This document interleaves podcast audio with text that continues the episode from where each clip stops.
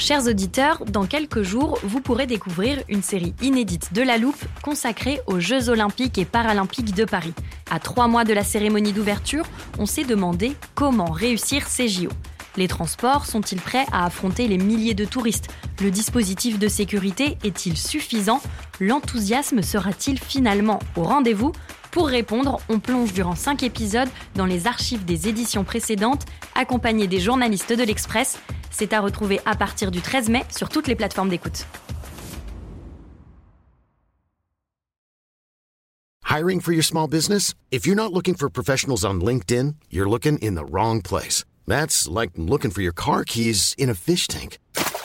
LinkedIn helps you hire professionals you can't find anywhere else, even those who aren't actively searching for a new job but might be open to the perfect role. In a given month, over 70% of LinkedIn users don't even visit other leading job sites. So start looking in the right place. With LinkedIn, you can hire professionals like a professional. Post your free job on linkedin.com slash people today.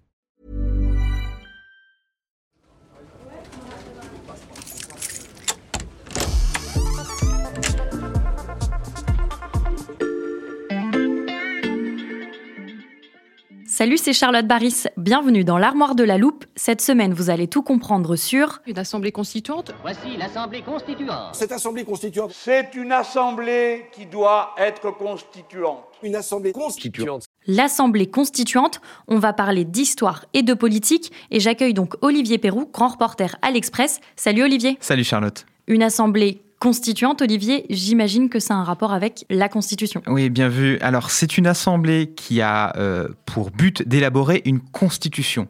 Euh, alors, elle peut être élue par le peuple, elle peut être désignée ou tirée au sort. Mhm.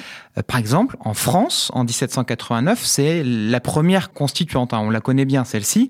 Alors, pour rappel, il y a des États généraux hein, qui prêtent un serment, le serment du, du jeu de paume, Mhm. en juin 89, et ils rédigent une constitution qui met fin à la monarchie euh, et qui est basée plus ou moins sur les cahiers de doléances. Et ça, c'est un acte fondateur de la République française, c'est même un acte fondateur de la nation française en fait. Et aujourd'hui, l'Assemblée constituante de 1789, c'est presque un totem. Tu parles de 1789. Est-ce qu'il y a en France d'autres moments où on a eu recours à une constituante? Alors oui, en 1848, en 1871, en 1945. Euh, mais attention, hein, pendant ce temps de l'élaboration de la Constitution, l'Assemblée, elle est aussi législatrice. Mhm. C'est-à-dire qu'elle fonctionne comme une Assemblée nationale quasi normale. Euh, pendant que la Constitution est construite, euh, il se passe quand même des choses et il faut bien sûr voter les lois et Mhm. faire marcher l'État. Alors, on le voit notamment entre 1871 et 1875, ça dure tout de même cinq ans, euh, et on se dit que heureusement euh, la France n'est pas immobile pendant tout ce temps-là. Mhm. Euh, mais il n'y a pas qu'en France hein, qu'on fait des constituantes. hein. Il y en a eu dans les pays nordiques. On peut aussi citer la Bolivie, l'Égypte, la Suisse, la Tunisie, le Venezuela. Bref, il y en a beaucoup. Et d'ailleurs, certains à gauche regardent de près ces expériences à l'étranger, et notamment euh, en Amérique du Sud. Quand tu dis à gauche, c'est notamment Jean-Luc Mélenchon et les Insoumis. Alors oui, lui, il parle de constituante depuis plusieurs années dans son programme présidentiel. La gauche voit dans la constituante un processus cardinal de euh, la révolution au sens premier du terme. C'est-à-dire que c'est ce moment qui mène à la construction d'une nouvelle république. Et en particulier Jean-Luc Mélenchon. En fait, c'est une version légitime de la tradition républicaine, car c'est un temps de discussion long, et ce ne sont pas que des experts qui font la constitution, ce sont aussi des représentants du peuple. Et c'est cette assemblée constituante qui permettrait d'arriver à la sixième République que Jean-Luc Mélenchon défend depuis longtemps. Oui, avec euh, la fin du régime présidentiel qui amènerait à plus de parlementarisme. Mhm. En fait, la cinquième, c'est un peu un contre-modèle. C'est-à-dire que il n'y a pas eu d'assemblée constituante pour établir la constitution de 1958, Mhm. et ce geste-là en particulier avait été considéré comme le plus anti-républicain de la part du général de Gaulle. Les gaullistes aujourd'hui s'en défendent. Ils disent que le projet de constitution de 58 a été soumis au vote, au référendum. Donc il a été voulu par les Français Mhm. et il serait de fait bien plus républicain qu'une simple assemblée constituante. Olivier, comment fonctionnerait l'assemblée constituante voulue par Jean-Luc Mélenchon? Alors tel que l'entend Jean-Luc Mélenchon, il est élu président, sous la cinquième donc, Mhm. et il convoque ensuite une assemblée constituante dont la mission est de rédiger une nouvelle constitution pour la fameuse sixième République. Mhm. Et pour cela, il veut convoquer un référendum, définir les modalités de l'Assemblée constituante, dire comment les membres en sont désignés. Et bref, dans cette Assemblée constituante, il ne peut y avoir aucun député élu à l'Assemblée nationale.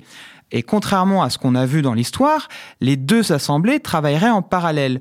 Et une fois le travail de l'Assemblée constituante terminé, le texte serait soumis par référendum aux Français. Mais j'imagine, Olivier, qu'il y a des obstacles à ces idées. Alors oui, d'abord, Jean-Luc Mélenchon ne répond pas à certaines questions. Que fait-il après, une fois que la sixième est proclamée? Mhm. Est-ce qu'il démissionne? Alors on l'a vu, il y a eu de bons exemples dans notre histoire, mais euh, à l'étranger, il y a aussi des expériences qui ont moins réussi. Mhm. Par exemple, plus récemment, au Chili, l'Assemblée constituante a plutôt mal fonctionné, parce qu'il y a eu presque une année entre la promesse du président chilien et la désignation de l'Assemblée constituante. Mhm. Et au moment des élections de l'Assemblée constituante, c'est l'extrême droite qui a eu la majorité. Ça veut dire que c'est l'extrême droite qui va établir la nouvelle constitution voulue par un président de gauche. Mhm.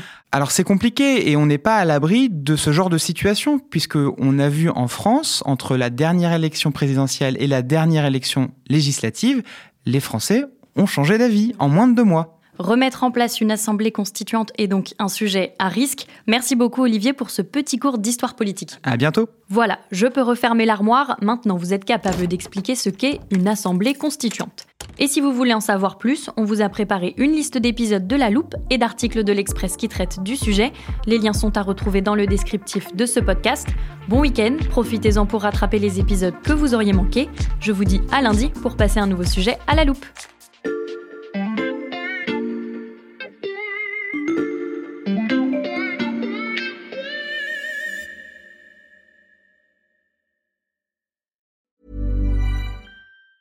Planning for your next trip?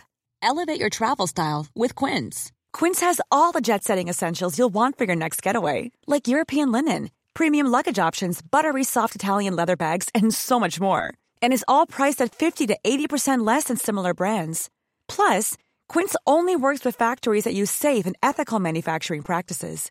Pack your bags with high-quality essentials you'll be wearing for vacations to come with Quince. Go to quince.com slash pack for free shipping and 365-day returns. We are actuaries. In a world filled with unpredictability, we use our math skills to navigate uncertainty.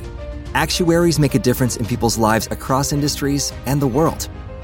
Actuaries have the freedom to work anywhere, and according to US News and World Report, we're the 25th top paying career. Make an impact as a fact seeker and a truth teller. Use your math skills for good as an actuary. The world needs you.